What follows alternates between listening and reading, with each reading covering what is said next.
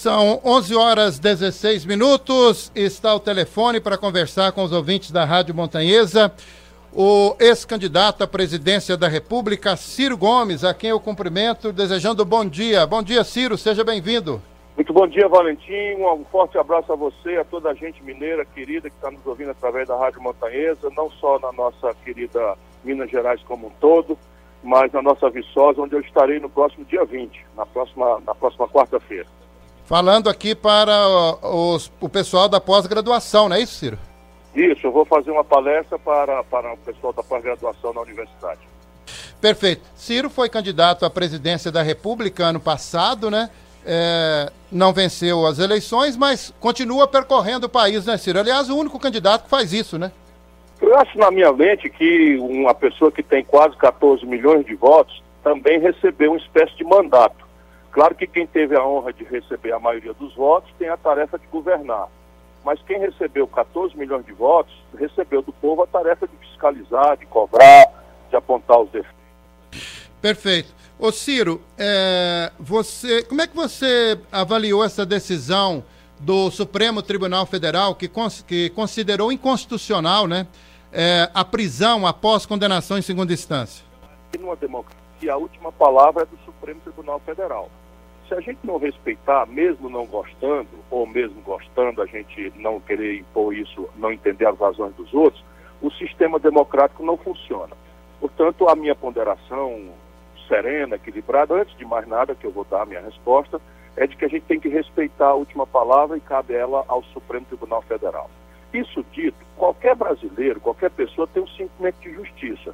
E muita gente fica chocada, porque lá atrás a lei era a mesma e o Supremo disse que a, a, prisão em segunda instância cabia.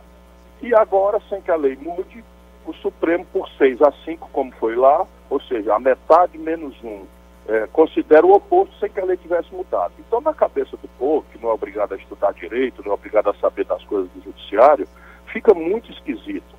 E fica sempre a sensação estranha na medida em que o processo Lula, e isso é o parte política do assunto, acabou parecendo ser a razão pela qual o Supremo vai para cá e vai para lá. Isso é muito ruim, porque o respeito às instituições depende também do comportamento das instituições. Portanto, isso nos faz levar, com todo respeito, a uma crítica respeitosa, mas uma crítica ao comportamento oscilante do Supremo Tribunal Federal num assunto que, afinal de contas, não demanda muita dúvida. Isso dito, o que é que a lei brasileira diz claramente? Aliás, repetindo que todo mundo bota nas suas constituições. A pessoa acusada é inocente até a prova definitiva em contrário. E a prova definitiva, definitiva em contrário se apura naquilo que a gente em direito chama de sentença transitada em julgado. E a sentença transitada em julgado também está explícita, diz claramente que é aquela sentença contra a qual não cabe mais recurso. Então, repare, se a gente olhar pela lei, não fica difícil entender que o entendimento agora do Supremo é o correto. Ou seja, se o cidadão é acusado e ele ainda tem dois, três graus de jurisdição ainda pendentes de julgamento, ele tem que ser, à luz da Constituição, considerado inocente. E, portanto, não pode pagar a cadeia antes do tempo. Perfeito. É, o problema das decisões judiciais, é, ultimamente no Brasil, Ciro, é porque elas estão é, fulanizadas, é isso? Exatamente. Esse é o grande problema e, assim, volto a dizer com muito respeito, porque se a gente não respeitar a Suprema Corte, toda a estrutura do, da regra que obriga que a gente respeite os outros, que a gente não possa estabelecer a lei da selva, em que o mais poderoso persegue o mais fraco, enfim, tudo isso no limite, a última palavra é dada pelo Supremo. Mas, na minha opinião, com esse respeito sempre repetido, eles não têm se compenetrado disso. E são coisas chocantes. Você, por exemplo, dá uma liminar sem que seja julgado, proibindo a investigação do, do, desvio de dinheiro e da conexão com milícia do filho do presidente da República. Eu sou professor de direito, essa liminar não guarda nenhuma coerência com o melhor direito. E é natural que as pessoas fiquem é, chocadas e fiquem, e fiquem reclamando, mas é preciso que o Supremo, de outro lado, compreenda a necessidade de agir com severidade dentro do rigoroso rito da lei. Perfeito. Bom, é, nós temos hoje uma discussão é, é, no Congresso Nacional com relação à, à prisão é, em segunda instância. É, você avalia que este Congresso tem competência para tanto? Se nós estamos considerando que a decisão do Supremo foi correta, não é? É, não seria o constituinte é, originário a, a, resolver esse problema? Ou seja, nós teríamos que ter uma nova Constituição, Ciro? Sem nenhuma dúvida, você está corretíssimo, porque o artigo 5 da Constituição Federal é aquilo que entre nós, que profissionais do direito, chamamos de cláusula pétrea, ou seja, cláusula feita de pedra, que quer dizer o seguinte, que nem sequer o emenda pode mudar. Então, a presunção de inocência e a, até, se, até trânsito em julgado é um princípio pétreo que não pode ser mudado pela, pela emenda da Constituição. Portanto, essa emenda seria julgada claramente inconstitucional se ela passasse. Mas aí há uma certa confusão. O que você pode mexer é na lei processual. Essa daí não é constitucional. E só o Brasil, que eu conheço, só o Brasil mantém quatro graus de jurisdição, ou seja, quatro recursos para crime comum. Isso você pode acabar. Você pode dizer Entendi. seguinte, para crime comum só tem agora dois julgamentos. O juiz singular e o tribunal regional quando for federal. Então a questão é nós é, reduzirmos o tamanho desta árvore recursal. É evidente, porque o problema no Brasil é que a elite brasileira botou nas leis uma série de, expedientes, de incidentes processuais, para que aquelas pessoas que têm bom acesso a bons advogados consigam que o julgamento não aconteça nunca. E essa é a, é raiva e a zanga justa do nosso povo. É que cadeia no Brasil ficou para ladrão de galinha pobre. Perfeito. Bom, são 11 horas e 23 minutos. Nós estamos conversando com Ciro Gomes. Foi governador, prefeito, deputado estadual, ministro de Estado, candidato à presidência nas últimas eleições. O, Ciro, é, nós estamos falando de Supremo e essa decisão do, do ministro Toffoli, não é, é do ministro Dias Toffoli, é, intimando o Banco Central a lhe entregar dados fiscais de cerca de 600 mil, né? e aí 400 e poucas mil pessoas físicas e 200 e poucas é, mil pessoas jurídicas. É, como é que você avalia isso? É, é, é, são, são, não são dados sigilosos, enfim? Essa é uma decisão, de novo, volto a repetir, nós precisamos respeitar, porque trata-se da Suprema Corte, mas como é uma decisão individual, eu espero que o Supremo Tribunal corrija isso, porque trata-se daquilo que a gente chama de aberração. Porque não é possível a ninguém, a ninguém, por cima da lei, invadir o sigilo uh, privado, bancário, fiscal, seja de quem for, a não ser franqueadas aquelas possibilidades excepcionais, não é? Assegurada ampla defesa, a fiscalização do Ministério Público, uma série de cuidados.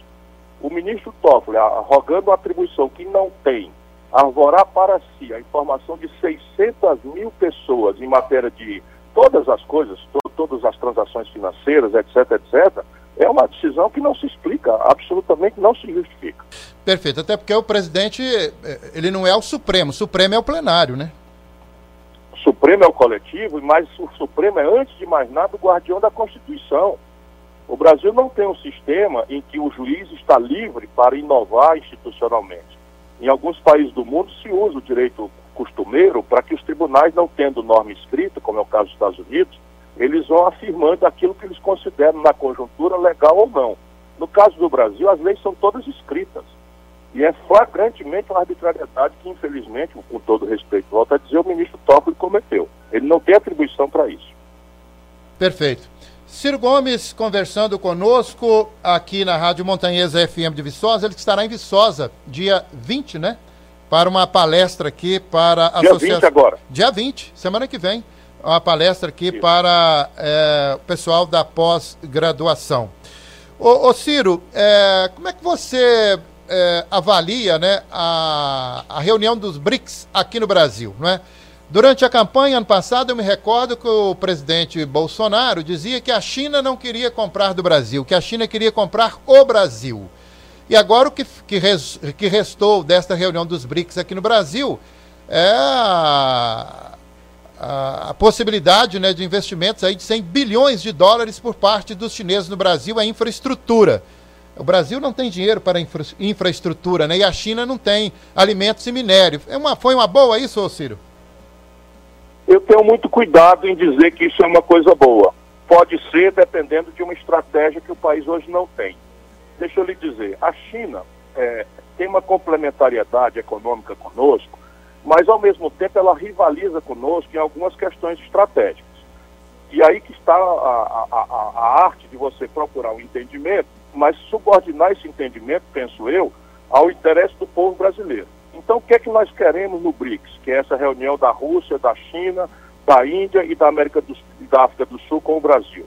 O Brasil deveria querer aí um regime de preferências comerciais industriais, para que a gente não seja só um país que, que fornece matéria-prima barata, minério de ferro barato, é, soja barata, boi barato, e a China ocupe o nosso mercado com eletroeletrônico, é, com, com, com informática, com química fina, porque essa conta fica desequilibrada. O Brasil tem que também pedir nessa relação uma, um regime de transferências tecnológicas sensíveis, para a gente acelerar né, a nossa capacidade de sobreviver nesse mundo agressivamente competitivo. E a China não tem nos dado isso. O Brasil tem, tem uma agenda muito passiva, muito entreguista. Infelizmente, essa tem sido a característica do governo brasileiro é, de um tempo para cá, especialmente agravada no tempo Bolsonaro. E, por fim, o Brasil precisa exigir no BRICS um regime de financiamentos rebelde às loucuras do FMI, que estão arrebentando com a Argentina, que estão arrebentando e que no passado já fizeram muito mal ao Brasil. Por isso nós criamos esse banco enfim, então para nós o melhor seria crédito do que entregar, por exemplo, Furnas, entregar a CEMIG para o chinês. Quando você entrega o, sua, o seu regime eh, elétrico baseado em água para uma potência estrangeira, você está fazendo uma coisa que ninguém no mundo faz, e é só você se lembrar que o regime de águas, o regime elétrico baseado em água, entrega para o estrangeiro o regime de água. Então, nenhum país do mundo, volto a lhe dizer, Valentim, aceita esse tipo de coisa. Portanto, a guia de uma relação com a China, com a Índia, com a Rússia, do ponto de vista brasileiro, devia ser isso: buscar crédito, mercado para os nossos produtos e transferências tecnológicas que permitissem a gente acelerar o nosso atraso econômico. Perfeito. O, é, Ciro, é, o governo encaminhou é, no início do mês três é, propostas de emenda à Constituição, não é? Uh, a PEC dos fundos públicos, a PEC emergencial, aquela que cria mecanismos emergenciais de controle de despesas públicas é, para a União, Estados e municípios. E a PEC do Pacto Federativo, não é? Aquela que dá mais recursos e autonomia financeira para estados e municípios, mas que é, pretende também extinguir municípios com até 5 mil habitantes. É, você é uma boa essa, essa proposta? Você vislumbra uma aprovação dela no Congresso? Não, eu não vejo aprovação. Ela, ela é tão ampla, tão cheia de detalhes e tão contraditória com tudo aquilo que foi estabelecido no Pacto Constitucional de 88, que eu diria a você que eu estou com imensa equipe, eu mesmo coordenando, estudando os desdobramentos e todo dia a gente percebe ali um, um gato pula de um, de um buraco que a gente não, não entendeu. O conjunto dela né, é uma coisa que não, não tem a menor sustentabilidade na vida real do Brasil. Por exemplo, imagine você, Valentim, se o Brasil acaba com as vinculações educa para a educação e para a saúde. Então você tem a primeira vítima disso é o Fundeb. Hoje, 40%, 50%, a metade dos municípios brasileiros depende do Fundeb para financiar a educação e na hora que, esse, que essa vinculação acabar, você vai simplesmente extinguir não só a expansão, mas a matrícula e a qualidade da, da, da, educação extensamente na metade do país. E qual metade? A metade mais pobre. Então, no, em Minas Gerais, não vai ser o, Triângulo Mineiro que vai apanhar, vai ser o Vale do Jequitinhonha, o Mucuri. E vai, vai ser a zona da mata com então, vários municípios. Assim, no passado né? se abusou muito de criar municípios? Eu acho que sim. É, municípios tem, o Minas tem mais de 800 municípios, você pode imaginar municípios com 2 mil habitantes, o que parece ser um contrassenso, na medida em que esses 2 mil habitantes vão ter que ter um prefeito, um vice-prefeito, um monte de secretário, uma Câmara Municipal e todos os gastos disso. Porém, isto às vezes já tem 30 anos, 40 anos, já se desenvolveu todo um conjunto, uma cultura de autonomia, e a ideia de que você vai fazer com que isso seja extinto e volte não é uma coisa trivial, porque muitas vezes há um dissenso político grave entre os municípios originais que deram origem a esses municípios. Ou seja, é aquela mesma coisa, é uma boa intenção, vamos até acreditar que haja, mas que não conhece a realidade brasileira e empurra as coisas de cima para baixo sem conversar com ninguém, sem discutir com ninguém, e que revela aquilo que é a característica do Guedes. Ele não conhece o Brasil. De maneira que eu acho muito improvável, pelo menos como está, que esse pacote passe. Vamos, vamos conferir, né? Daqui a pouco vou entrevistar o prefeito de Cajuri, viu, Ciro? Cidade que tem uhum. to, é, pouco menos de 5 mil habitantes, né? É, existe aí uma preocupação. Ricardo Andrade, que aliás é filho do saudoso Lacir Andrade, né, que foi presidente do PPS. É, inclusive você sim, né, sim, sim. esteve em campanhas pretéritas junto com ele aqui na cidade de Viçosa. Lembra disso, Ciro? Isso, companheiros e amigos. Deixa um abraço para ele.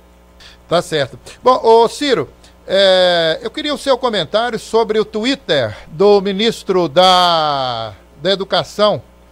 Tweetou ontem não estou defendendo, defendendo que voltemos à monarquia, mas o que diabos estamos comemorando hoje? Questionou em uma sequência de posts no seu perfil no Twitter. Segundo o ministro, a proclamação foi uma infâmia contra o então imperador Dom Pedro II, a quem classificou como um dos melhores gestores e governantes da história. Ele acrescentou: o império teve seus dois principais atos assinados por mulheres educadas, inteligentes e honestas. Elas nos governaram bem antes de Dilma Rousseff, escreveu em referência à imperatriz Maria Leopoldina e a princesa Isabel. Ele acabou elogiando a monarquia e provocando feministas em aniversário da República, Ciro. Esse, o governo Bolsonaro tem o Guedes, que é um tecnocrata que não conhece o Brasil, tem os militares que acharam que iam tutelar o Bolsonaro estão sendo usados para, para a loucura, né, para esse governo abirombado do Bolsonaro, essa é a minha opinião com todo respeito a quem pensa diferente, mas o pior do governo Bolsonaro é esse bando de louco, de lunático, não é que o ministro do Meio Ambiente, o ministro da Educação, a ministra da Mulher, da Mares, e, e o ministro das Relações Exteriores são, são, são absolutamente loucos. Então, veja, esse camarada é um camarada que foi um dos piores alunos da universidade, tirou nota zero no curso dele e tal, e é o pior ministro da Educação que o Brasil teve em toda a sua história. E então ele frequenta, com, porque a característica do idiota é a arrogância. Então o poder subiu a cabeça e esse idiota, não é, que está malversando tudo, a educação brasileira está pessimamente administrada, gosta de fazer esse tipo de provocação superficial em cima de orelha de livro. Então é fato que o período mais estável da vida brasileira foi com Pedro II que de fato era um governante iluminista. O Brasil, com, com, com, o parlamentarismo, que foi o período do Pedro II, avançou bastante, tinha uma similitude de desenvolvimento com os Estados Unidos, para comparar aí ao longo do princípio do século XIX. Só que o ideário republicano já estava aí entre os mineiros. Na Inconfidência Mineira, que foi reprimida e sufocada pelos portugueses, já tinha em si os germes revolucionários, seja da Revolução Norte-Americana, seja da histórica Revolução Francesa de 1789. O nosso insurgente mineiro, né, Felipe dos Santos, o Tiradentes, que são os mais conhecidos, mas, é, enfim, muita gente importante, tinham esse ideário aqui no Brasil. Portanto, isso aí é uma coisa, de fato, que merece uma reflexão. O resto de dizer que foi um insulto, Dom Pedro, quando, quando, quando a, a, a República foi proclamada, estava cansado, já idoso, é, não tinha muito mais amor na atividade, já tinha 60 anos de governo, só para o idiota do ministro ficar sabendo. E o ideário republicano era irresistível, já, já estava ocorrendo em toda a América Latina e na América Central e na América do Sul e do Norte. E esse é o nosso contexto, é o nosso ambiente. Portanto, o resto é a completa viagem desse maluco que, infelizmente, está aí cuidando da educação, que é um dos mais graves problemas do Brasil. Bom, são 11 horas e 35 minutos. Ciro, para a gente, nós já estamos caminhando aqui para o término desta nossa eh, entrevista. O PDT, Ciro, seu partido hoje, eh, já foi procurado aí pelo presidente do PSL, o Bivar, né, para uma possível fusão. Seu partido está no rol desses possíveis partidos aí não. a se fundir, não? não, não é provável. As nossas diferenças são profundas demais. É evidente que a gente não se recusa de conversar com ninguém, porque a arte da política nos recomenda o diálogo com diferentes. Mas daí aí a gente avançar para uma fusão com um partido tão esquisito quanto esse é muito improvável. Perfeito. Bom, é, nós tivemos aí é, essa semana também, não é, a, a uma, uma, decisão do governo acabando com o DPVAT, né, Ciro? É, há quem diga, Ciro, que, bom, e os nossos ouvintes se recordam, né? E a gente sabe porque a história registra, Na década de 1960, o ex-presidente eh, Jânio Quadros, quando assumiu, ele baixou um decreto acabando com a briga de galo, né? Aí depois se descobriu que ele acabou com a briga de galo porque tinha um, um, um ex-correligionário é, é, dele, um desafeto, que foi apoiado Demar de Barros, que tinha rinhas de galo, né? É, e agora Isso. dizem que esta decisão é de acabar com o DPVAT porque para atingir aí uma empresa do Bivar. Até quando a gente vai continuar acabando com, com briga de galo, hein, Ciro? Pois é, isso é um momento triste que nós estamos vivendo. O poder brasileiro, uma nação de 210 milhões de habitantes, com 13 milhões de pessoas desempregadas, mais de 38 milhões e 800 mil pessoas vivendo de bico, sem nenhuma proteção, 63 milhões e 700 mil brasileiros com nome sujo no SPC, humilhados, né, com, se sentindo a pior pessoa, 5 milhões e 500 mil microempresas inadimplentes na véspera de quebrar, e o presidente da República usando o poder do Estado brasileiro para perseguir inimigos. Mas só que esse é um, é, é um gesto que eu considero ilegal, porque é um desvio de finalidade que colide com a Constituição Federal e causa um prejuízo que permite a qualquer do povo entrar com ação popular, mas eu acredito que o próprio Congresso Nacional vai corrigir. É que o efeito colateral disso é que você tira 3 bilhões de reais por ano do SUS. Ora, quem precisa da saúde pública já sabe como ela está mal e porcamente administrada e quanta dificuldade tem os gestores para financiar o remédio, a consulta médica, a, a, o exame especializado, a cirurgia eletiva, a cirurgia de emergência, todas essas realidades que o nosso povo sente. Pois bem, já é o menor, é, é, já é o menor orçamento dos últimos 20 anos que o Bolsonaro aplicou e só para perseguir um adversário tira 3 bilhões de reais por ano da saúde. Isso é, um, isso é uma irresponsabilidade sem explicação. Perfeito. Ciro, para a gente terminar, até quando nós vamos continuar sendo um país dividido? Veja, eu estou muito preocupado com isso. Pela que a gente se divida em ideias, eu acho que é normal, porque a democracia aceita e, é, e prevê isso. A gente tem um grande debate, nos respeitar como irmãos, nos respeitar como como companheiros de construção de uma grande nação que o mundo inteiro cobiça e admira, que é o nosso Brasil, mas terminou a batalha, a gente precisa dar as mãos e cooperar. E a agressividade com que o PT e o bolsonarismo estão se insultando, se, se agredindo, e a passionalidade, ou seja, ninguém mais está refletindo sobre as coisas, tudo é ódio, tudo é paixão, isso realmente ameaça o Brasil. Eu estou dedicado com todas as forças do meu coração a tentar ajudar o povo brasileiro a gente estabelecer um diálogo capaz de nos tirar dessa crônica de ódio e de confrontação. Só a discussão de um projeto nacional que responda às coisas concretas, em vez de personalidade, fulano ou beltrano, é que vão salvar o Brasil da ameaça de nos desagregar como nação. Perfeito. O Ciro Gomes, que em entrevista ao jornal El País, disse que será candidato em 2026, né, Ciro? Tem é vontade de. pede que eu assuma isso. E eu assumo porque a tarefa é uma tarefa de agregar pessoas, de chamar pessoas. Mas, infelizmente, o tamanho da crise né, e a capacidade de, de, de, esquentar o debate de uma forma radical são as coisas que mais me preocupam. Então, a candidatura pode acontecer, mas antes eu quero muito falar para os auditórios todos, pouco importa se gostam de A, de B ou de C, para que a gente tenha condição de deixar a disputa ao redor de ideias e não de pessoas e seus ódios. Perfeito. Ciro Gomes, que estará em Viçosa no próximo final de semana, dia 20, né, para uma palestra durante a cerimônia de comemoração dos 40 anos da Associação de Pós-Graduandos. Ciro Gomes, muito obrigado pela aceitação do convite, viu, para conversar aqui com os ouvintes da Rádio Montanhês FM, falando para Viçosa e para toda a nossa Zona da Mata. Eu que agradeço, Valentim. Um abraço a você e a toda a irmã e irmão querido brasileiro das Minas Gerais, a partir dessa tradicional, querida e respeitada cidade de Viçosa. Dia 20, ou seja, agora na quarta-feira, eu estou aí para dar um abraço pessoalmente em vocês todos. Um abraço, muito obrigado, Ciro. São... Um abraço, obrigado a você, Valentim. São 11 horas, agora mais 41 minutos. Nós vamos atualizar os nossos comerciais e voltamos daqui a pouco. Até já.